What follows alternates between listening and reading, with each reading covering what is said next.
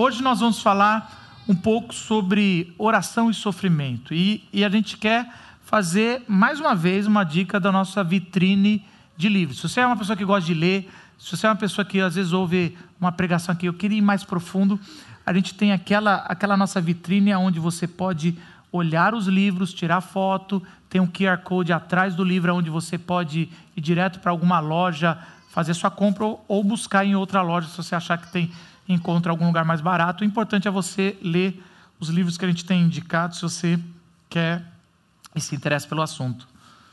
É, o livro que a gente que a gente está indicando hoje é Oração, ela faz alguma diferença?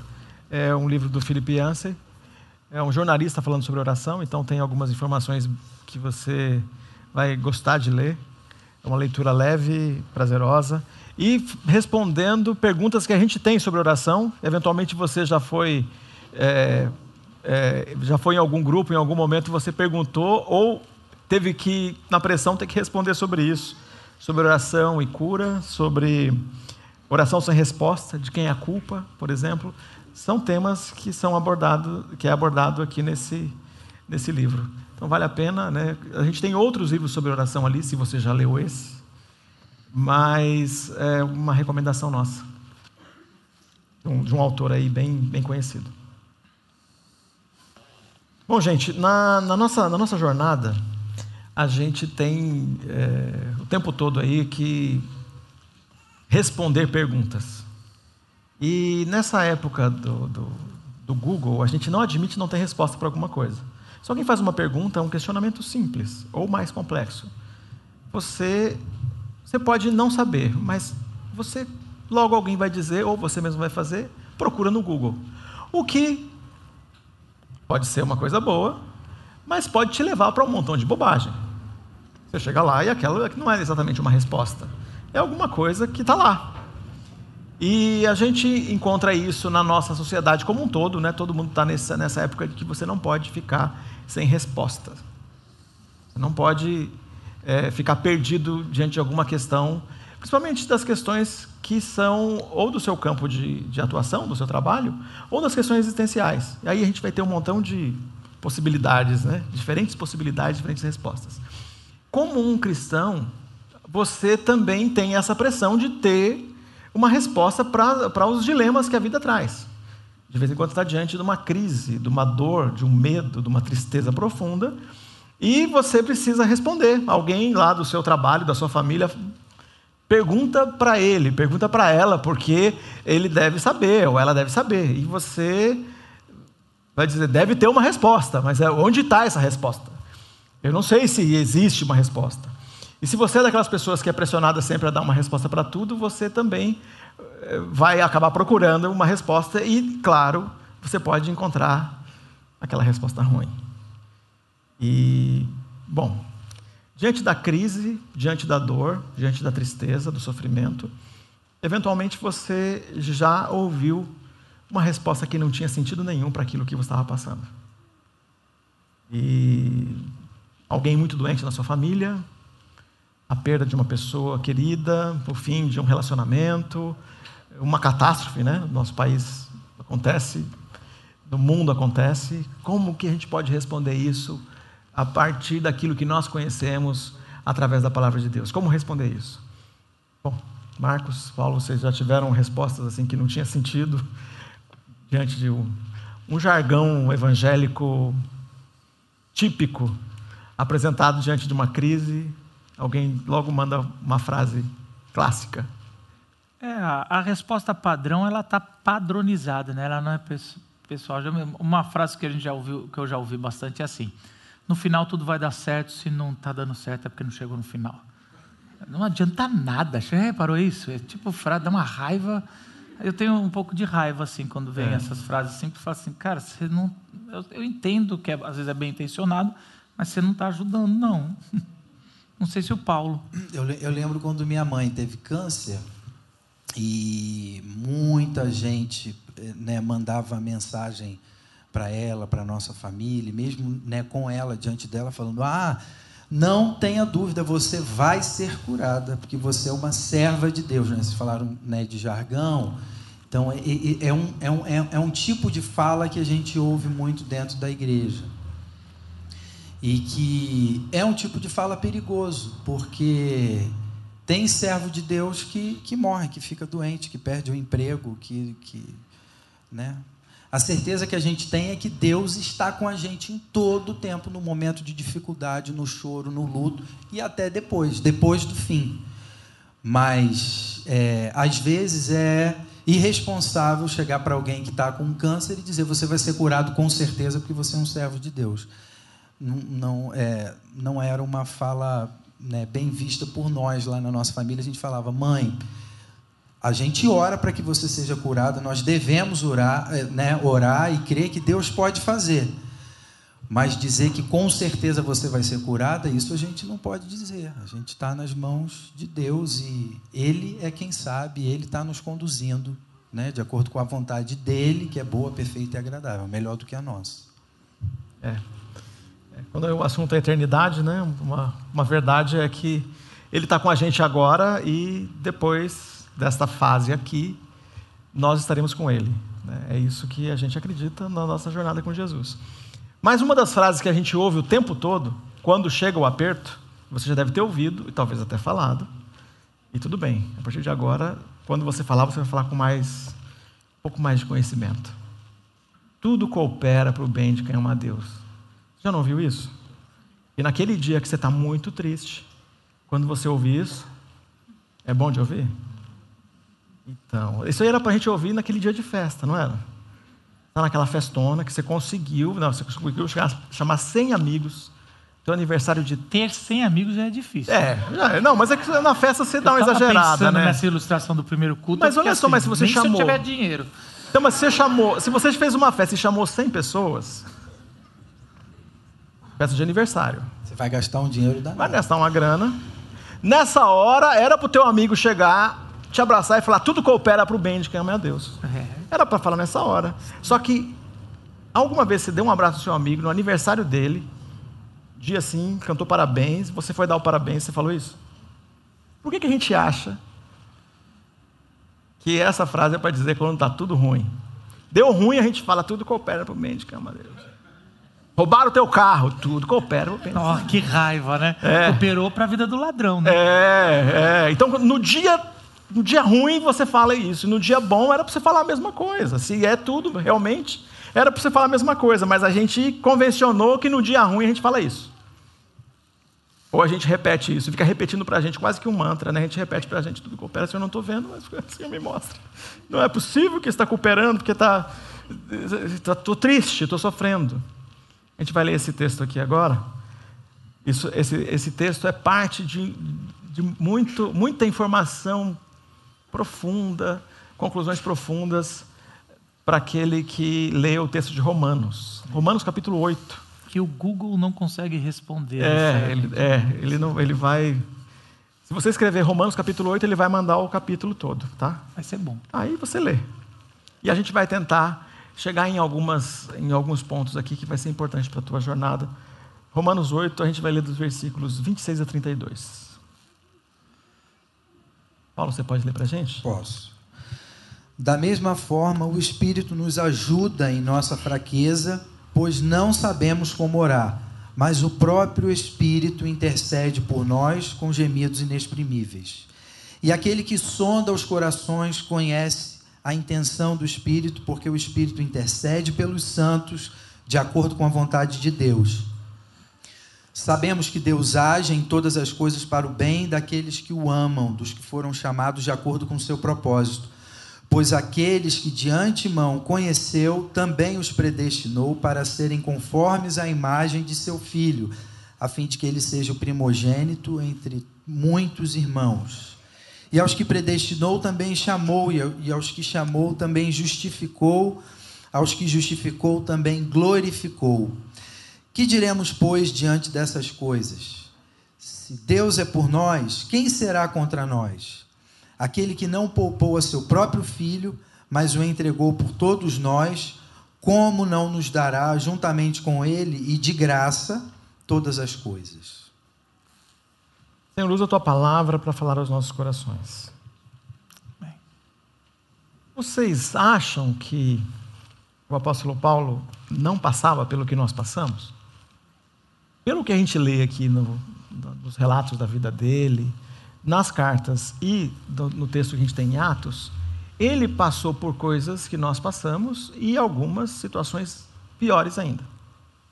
Então, quando a gente está falando de alguém que escreve isso, isto aqui para a gente, é alguém que sofreu perseguição, que sofreu traição de amigos, abandono de amigos, que sofreu é, doenças e provavelmente lidou com a doença e a impotência, né, a doença do outro, a impotência diante de um amigo, de uma pessoa junto com ele que estava doente. A gente vê isso no texto que ele escreve para Timóteo, por exemplo, né, de saber que está doente e dar uma receita, dar uma receita de uma, uma solução para o problema de estômago que Timóteo tinha.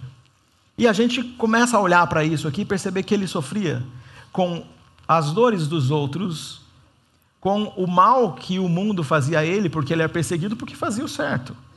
Aquilo que era a missão que Deus tinha dado para ele, ele estava fazendo a missão, cumprindo a missão, e era perseguido por isso. De vez em quando você lida com a perseguição e fala: estão me perseguindo no meu trabalho. E aí você estão te perseguindo e fala assim, é por inveja. A perseguição pode ser porque você está fazendo tudo certo. Paulo é porque, segundo o que ele estava compreendendo do papel dele na missão de Deus, ele era perseguido.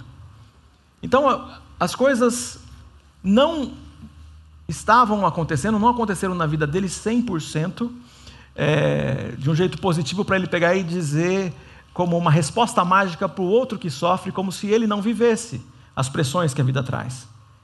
Ele estava dentro do ambiente de grande pressão, de liderar é, outros, outros é, homens que, que pastoreavam igrejas, de estar à frente de um grupo, de, ele lidava com tudo isso de ensinar ou falar sobre a mensagem do Evangelho para as pessoas e as pessoas não acreditarem ou rirem ou fazerem aquilo que eventualmente alguém na sua família pode estar fazendo quando você fala do, da tua fé, quando você fala daquilo que você acredita.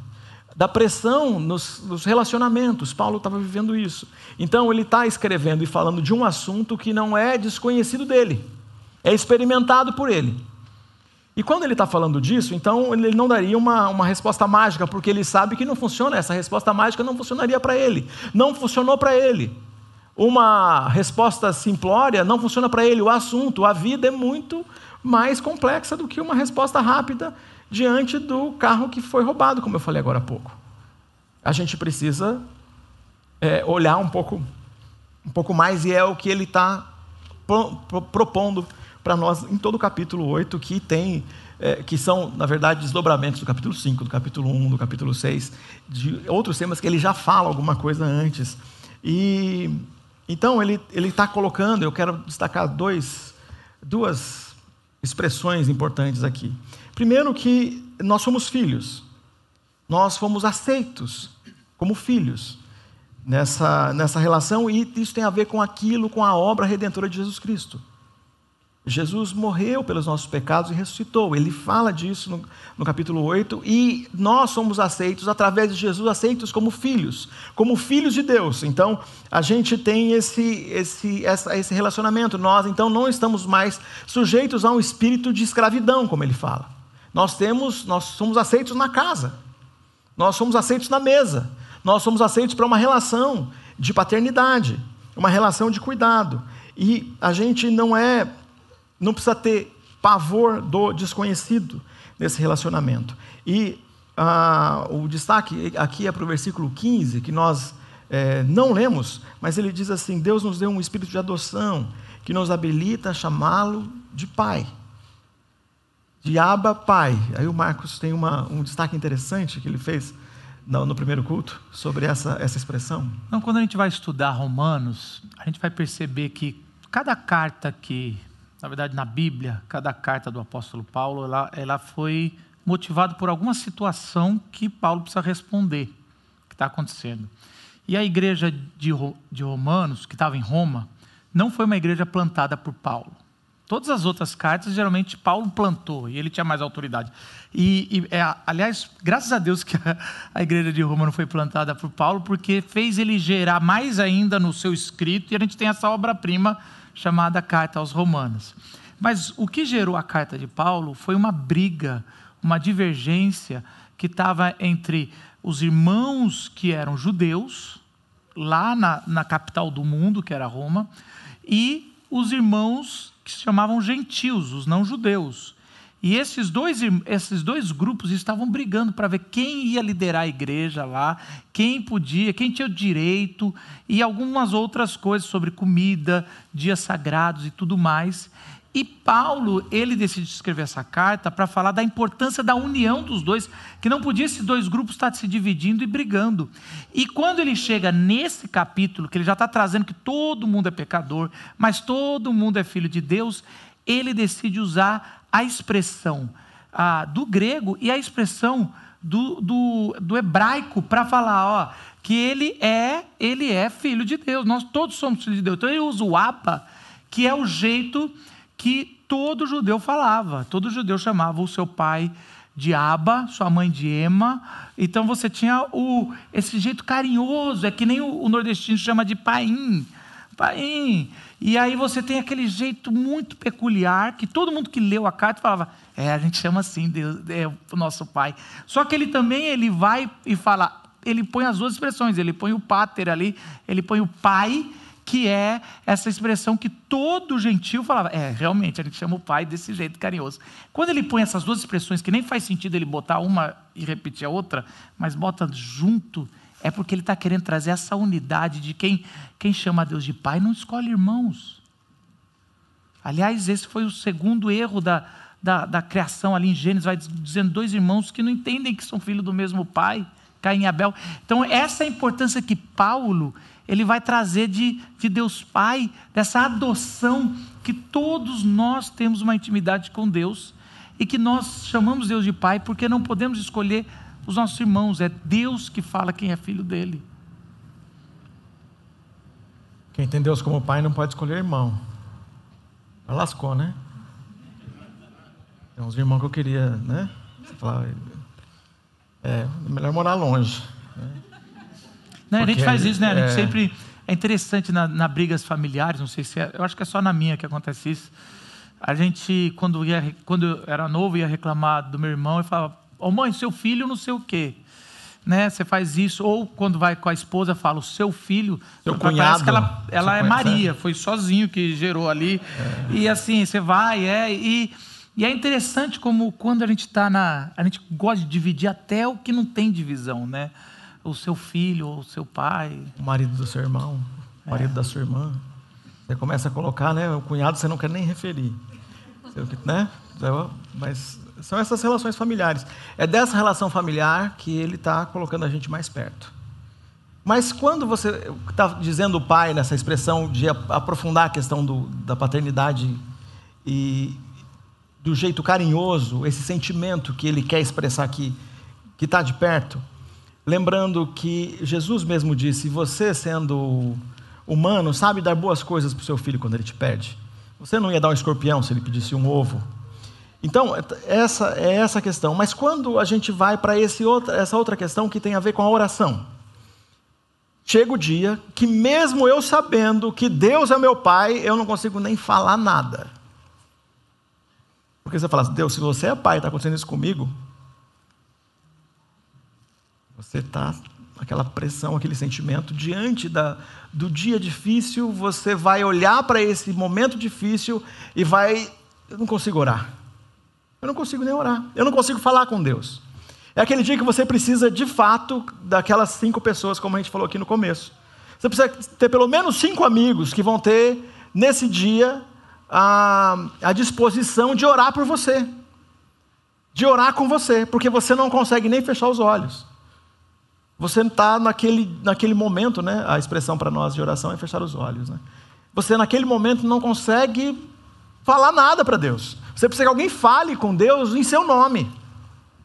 Para esse dia, o texto diz que o Espírito Santo, o Espírito de Deus, intercede por nós, até com gemidos, né, até nos gemidos, nesse momento de, que é um, alguma coisa que você não consegue nem expressar. E se conseguisse expressar, não era entendido por alguém que está perto de você. É, essa, é desse, desse assunto. Mas o assunto gemido está aqui no texto um pouco antes de outras formas. Diz o seguinte: que a natureza está gemendo como em dores de parto, aguardando a redenção de todas as coisas. E nós, aqueles que já se reconhecem como filhos de Deus, aqueles que foram chamados, chamados desde o começo, aqueles que já entenderam que são filhos de Deus, gememos também. Por que ele está dizendo isso? Porque a gente sabe como que poderia ser. Como poderia ser? Ah, como poderia ser? Lembra de Paulo dizendo: Maldito seja o corpo dessa morte. O, o bem que eu quero fazer eu não faço, mas aquele negócio que eu não quero eu acabo fazendo. Ele está dizendo assim: Eu sei como era para ser. Era para ser o certo e eu não consigo. Eu também estou gemendo, mas eu também gemo por mim, mas gemo pelo meu irmão, pelo meu amigo, que ele não consegue reconhecer o poder que está em Jesus Cristo. Ele não consegue perceber esse poder. Eu gemo, eu sinto a angústia, eu sinto a dor. Então, gemido da natureza, gemido dos irmãos e do Espírito Santo. Tem três gemidos aqui, né? Não é interessante, as pessoas dizem, eu nunca fui para Israel, fica a dica aí para os irmãos que, que querem ir levar um pastor, mas assim, hoje eu estou demais, mas assim, uma, eu, eu ouvi falar que no Muro das Lamentações você vai chegando e você vai ouvindo os gemidos das orações. O templo é, era apelidado de casa de oração. É assim que Jesus fala. Minha, minha casa é a casa de oração. E, e, e esse gemido é, é, algo assim como aquela oração que não sai nada. Ou aquela, aquele sussurro que você não, que não ouve. É muito interessante saber que Deus ouve a nossa intenção. É, aliás, Deus ouve o espírito que geme e não a gente. Então, a gente foi muito em congresso, né? A gente gosta muito de congresso. E na década de 90, aproveitando que o Paulo tocou umas músicas da década de 80, 90 aqui no começo, e a gente, e a gente sabe que é velho quando a gente gosta que o Paulo faz isso, né? E aí, é, então se você gostou muito desse começo, você está velho, está ficando velho. E aí a gente, eu lembro, né, e meu pai conta uma história que eu não estava, mas conta uma história que eu não sei se era Vinde, eram, eram uns congressos de pastores e vinham um, sempre um preletor internacional. E aí eles usavam os pastores de destaque do Brasil para fazer a tradução, porque sabiam inglês. E, e esse, esse, pastor, que todo mundo conhece, não precisa falar, ele foi traduzir esse irmão, e esse irmão ele veio de um, de, de um, movimento mais carismático, era muito legal. Só que, e, e, desse movimento carismático, ele tinha falado sobre que lá onde ele pregava, as pessoas ficavam gritando da plateia: preach more, né? prega mais, prega mais. Aí ele fala: aí eu prego mais. Só que naquele dia ele começou a usar muitos exemplos de, de ilustrações de futebol americano, que não estava conectando com o público, ele não estava assim, dando aquela conexão do prega mais, sabe? E, e esse, pre, esse pre, que era um dos preletores do Congresso, mas ali estava só traduzindo, ele começou a mudar as metáforas e começou a usar assim, sabe, uma coisa mais de futebol aqui, nosso. E aí ele começou a fazer, e por alguns exemplos melhores, a turma começou a perceber que esse pregador estava dando uma melhorada na mensagem, refazendo, refazendo na tradução, alguns não. E o meu pai conta que alguns estavam gritando assim na brincadeira: traduz mais, traduz mais. E assim eu falo, cara, isso deve ter sido épico, até porque eu sei os nomes de quem estava lá. E assim, muito legal. E, e eu fico pensando, tirando essa brincadeira, esse fato muito interessante, que é mais ou menos isso que a gente devia tendar, tem, gritar, né? Espírito Santo, traduz mais, traduz mais, geme mais, porque a gente não sabe de nada. A gente está dando referência errada para Deus. A gente está cobrando Deus, tentando colocar Ele contra a parede com um versículo errado, fora de contexto. E aí o Espírito Santo dizendo: Não, isso aqui eu não vou. Isso aqui está tá difícil utilizar qualquer coisa aqui dessa oração. Mas eu sei que a gente quer o melhor para Ele e, e, e para ela. E aí Ele e traduz mais. Eu fico pensando que os, que os anjos ficam: Traduz mais, porque está ruim lá. Traduz mais. Eu tive uma experiência também com isso, assim, de eu fui, de tradução? Eu fui numa conferência, é, eu fui numa conferência nos Estados Unidos e lá só tinha preletor internacional, né? Na verdade era só nacional, né? É. E eu tinha, eu já contei isso aqui, eu tinha feito oito anos de inglês aqui no Brasil E essa foi a primeira vez que eu fui para uma conferência, pensando, cara, eu vou nadar de braçada lá naquele conteúdo, ouvir aqueles pastores e tal. Fiz oito anos de inglês, né? Inglês fluente no currículo, estava escrito inglês fluente, avançado. E eu cheguei lá, eu percebi que eu não, eu não conseguia entender. Eu falei, que sotaque é esse desse inglês desses, desses caras? E tinha aquele negócio de botar o fonezinho com a tradução, mas eu falei, não vou botar esse fone porque eu tenho oito anos de inglês. Ninguém vai me fazer botar esse fone. Só que chegou no terceiro dia da conferência, eu não aguentava mais. Meu, meu cérebro estava cansado de tentar traduzir para mim mesmo coisas que eu não estava entendendo. Aí alguém chegou perto de mim e falou: Paulo, quebrando o seu coração, bote o fone no ouvido. E a partir do momento que eu coloquei o fone no ouvido e, né, e comecei a ouvir na minha língua aquele conteúdo tão precioso, a experiência foi transformada totalmente. E aí foi muito bom, aí foi maravilhoso. Isso para dizer da importância da tradução. O que a gente diz às vezes, de fato, não faz sentido nenhum. Tem orações que depois você diz assim: ainda bem que Deus não me atendeu, porque não era não era, para ele me atender ter... com isso. E o Espírito Santo sabe disso e, e faz essa tradução. Graças a Deus. Olha só que coisa interessante que a gente não percebe numa leitura rápida. O texto diz assim: E o Pai, que conhece cada coração, sabe quais são as intenções do Espírito, pois o Espírito intercede por nós, o povo santo, segundo a vontade de Deus. Juntando aqui o versículo anterior e esse, olha só o que acontece. Ele conhece o nosso coração, conhece a mente de Cristo e o propósito de Deus, e responde à nossa oração segundo o propósito de Deus. Lembra que a gente ora, seja feita a tua vontade, assim na terra como no céu, é isso que acontece. A gente está orando e o Espírito Santo intercedendo segundo o propósito de Deus para que, para que a gente seja respondido nas nossas necessidades. E de vez em quando a gente está lá falando: ah, mas por que eu estou orando aqui pela décima vez pelo meu emprego? E o meu amigo nem orou, e o Red Hunter já trocou ele três vezes de emprego já procurou, ele nem estava procurando e ele foi encontrado. Como pode uma coisa dessa? E eu tenho qualificação igual ou maior e eu não consigo. Por que, que isso está acontecendo? Então aí você fala isso para Deus. E aí você vai dizer, como nossos amigos aqui já falaram, é. Qual é a oração? O que, que o Espírito está intercedendo por você? Tem oração, como Paulinho falou, que graças a Deus Deus não respondeu. Ele disse: Não, eu acho que eu já contei aqui que eu, né, a, oração que eu fiz pela quando eu namorei uma moça antes da minha esposa, Adriana, quando terminou, eu, 18 anos, a visão, imagina isso, né? 18 anos, a visão da tragédia. Né? Eu sentado no chão na garagem da minha casa, choramingando, contando pela quem décima nunca? vez, quem nunca, né? Quem nunca? Pela décima vez a mesma história para o meu irmão, que, tava, que era naquele momento meu conselheiro, Samuel. Uma benção, tinha 12 anos. é. Não tinha muita opção naquela época, pegava dois canais na televisão, não devia ter nada interessante, ele estava ali do meu lado. Ouvindo a história e eu orando, parecia uma tragédia sertaneja, né, dizendo para Deus que eu queria voltar e eu imagino aqui, agora é assim, Valdiano, não está na Bíblia, mas eu queria que você olhasse para essa figura que eu vou construir aqui. Está lá Deus, Deus me vê chorando. E aí ele começa a conversar com o Espírito Santo, está lá, ó, em volta chorando.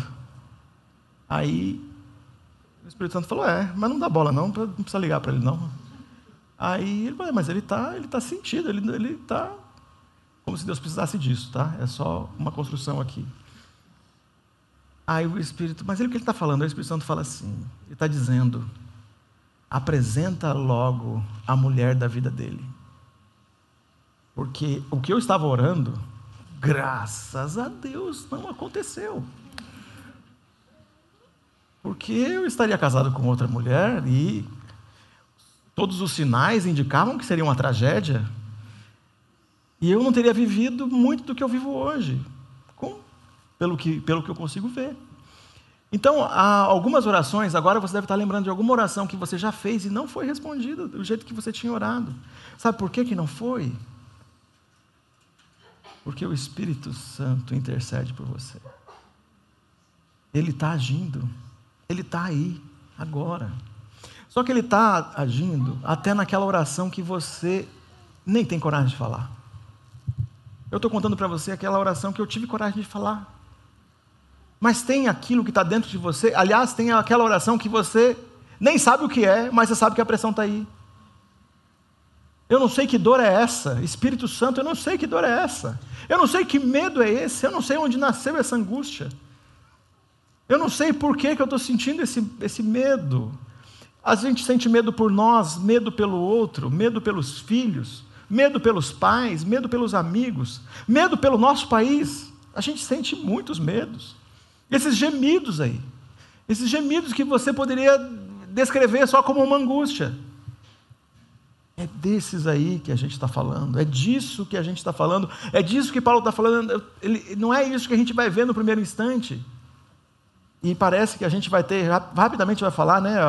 Ore pelo meu cateterismo. Ora pelo, pelo meu, pela minha, pelo meu problema aqui. Eu acho que eu vou ter que tomar um, remédio para pressão. Parece mais objetivo quando a gente fala isso. Mas aqui a proposta mais profunda é daquela necessidade que você, quando consegue nomear dentro de você, não falaria na reunião de grupo pequeno. Lá no grupo pequeno, alguém tem um pedido de oração aqui, você pelo cateterismo, você levanta a mão rápido. Pela pressão alta, você levanta a mão rápido. Pela, pela, pela dor, pelo câncer da Juliana, aqui da nossa equipe, a gente fala rápido, a gente vê rápido. Agora, por aquela dor que está lá dentro, aquele medo que está lá dentro, a gente não tem coragem de falar. Pois o Espírito Santo de Deus está aí, também agindo aí, nessa oração. E aí, diante dessas questões, surge Paulo fazendo mais, é, trazendo, trazendo perguntas. Olha só que coisa! Perguntas que respondem. É interessante que o, Paulo ele encerra esse capítulo falando sobre o amor de Deus, que nada pode separar. Porque se há uma coisa que a dor e a falta de resposta, aparente falta de resposta, é, vai causando é a dúvida: será que eu realmente Deus me ama e se importa? Porque é isso que está lá será dentro que, ele é, pai? que é que é que é questionado, que é tentado. Será que é? E é muito interessante que Deus está num projeto de, de, de adotar o seu povo de volta, de trazer para perto a família que foi dispersa. E Ele está fazendo de tudo, de tudo por isso. Por isso que Paulo começa esse capítulo dizendo vocês não devem dar vazão à, à natureza, essa sua natureza humana, ou a carne aqui, algumas traduções vão trazer assim, porque existe um outro contraponto de vocês estarem numa natureza divina, ou o espírito. Então você não vai dar vazão para o, a sua natureza humana para que você entre na família pela fé da natureza divina e desfrute. E Deus está tão engajado nisso que não poupou o seu próprio filho para morrer. Paulo diz isso. E aí ele fala, e aí a gente às vezes dá, a gente, os presbiterianos tem um probleminha assim, ele gosta de dar ênfase em umas palavras que não necessariamente precisava. É, esse texto é um dos textos que fala de predestinação, né? E aí, ó, tá aqui, a gente gosta de falar de predestinação de salvação, mas não é isso que Paulo está falando. Ele está falando que, que todos vocês, ele está falando ali para os que estão em Roma e para nós, foram predestinados a quê? A imagem de Jesus Cristo. Aparecer cada vez mais como uma criança que acabou de nascer, vai envelhecer e vai cada vez parecer mais com o pai. Às vezes eu falo isso para minha esposa, ela fica meio desanimada, eu falo, Olha aí, o meu pai fala: esse é o meu destino. E é assim, e é, é, é, triste ou não, mas cada vez não tem como fugir. E vocês vão percebendo isso, que a gente vai parecendo com o nosso Pai. E graças a Deus isso aqui, porque é, é, Paulo está dizendo, a gente foi predestinado a parecer cada vez mais com Jesus. E por isso que essa frase tem que ser significada. Tudo coopera Aqueles que amam Jesus, tudo vai cooperar para que você cada vez mais pareça com Jesus, até mesmo muita dor. Muda tudo. Tudo vai cooperar para que você chegue no final da vida na linha de chegada e não pare no meio do caminho. E tudo. E Paulo está usando esse argumento tão forte que ele fala: ele não poupou o seu próprio filho para que você chegue na linha de chegada. Não é que é o filho, o filho já estava. E aí ele acaba: nada, nada pode interromper esse processo de amor na tua vida. Quando ele, nesse processo de fechar esse, esse capítulo, e lembra que capítulo é uma coisa, uma novidade nossa, né? Mas de fechar essa sessão, ele faz perguntas que respondem. Eu estava lendo um, um comentário da, da, sobre esse texto aqui, para a gente trazer, é interessante trazer essa figura da mulher pega em adultério e é levada diante de Jesus. Aquela mulher, então, ali, fim da vida, vai ser apedrejada, e naquelas, naquelas perguntas, né? Aquela, nem, nem Deus, nem Deus me protege, porque diante da acusação era a lei de Deus que ordenava apedrejar uma mulher naquela, naquela circunstância, ou uma pessoa naquela circunstância. Ali estava só a mulher. Mas é, é, imagina essa situação de alguém que se ajoelha e está fechando os olhos porque. Fim. E aí, as perguntas que seriam aqui, Jesus está respondendo e lidando com a, o questionamento e com a fúria daqueles que queriam apedrejar, ou, ou aqueles que querem acusar ou destruir a gente. Jesus está lidando com isso. Então, essa figura de um Jesus que protege. Se Deus é por nós, quem será contra nós? Se aquelas pessoas continuassem com a pedra e resolvessem atirar, Jesus entraria na frente, seria apedrejado na frente. E foi isso que ele fez. Ele entrou no nosso lugar. Se aquelas pessoas insistissem em apedrejar, Jesus entraria na frente para ser apedrejado no lugar da mulher. Ele entra para proteger. Se Deus é por, por nós, quem será contra nós? Quem acusará os escolhidos do Senhor? Quem vai fazer alguma coisa contra aqueles que o Senhor escolheu e está protegendo? Somos nós. E aí você fala, mas esse, esse amor, então, mas eh, será que eu, eu continuo sendo amado pelo Pai? Assim, porque eu sei quem eu sou. Não tem nada que te separa desse amor, como o Marcos estava falando aqui. Suas dúvidas não separam você desse amor. Seu medo não separa você desse amor. Aquela oração que você não tem coragem de fazer não separa você desse amor. Altura, profundidade, qualquer outra coisa na criação, nada, nada separa você do amor de Deus. Nada. Agora está na moda na política aí falar que se você é de um lado, você não é crente. Se você é do outro, você não é crente. Mas aqui na Bíblia não diz isso aqui não. Diz que se você for de qualquer lado, isso não separa você do amor de Deus. Você é amado de Deus, filho dele. Você não é amado de Deus por uma posição política. Você é amado por Deus porque Jesus morreu por você. Ele te ama e intercede por você e está aí, presente, ativo, mesmo quando você não sente essa atividade. Essa intercessão é que está agindo aí até não expressando de um jeito que você compreenda completamente, mas ele está presente. Agora, quando você disser tudo coopera para o bem de que ama Deus, tem um pouquinho mais de coisa que você pode juntar, né? Vamos fazer uma oração?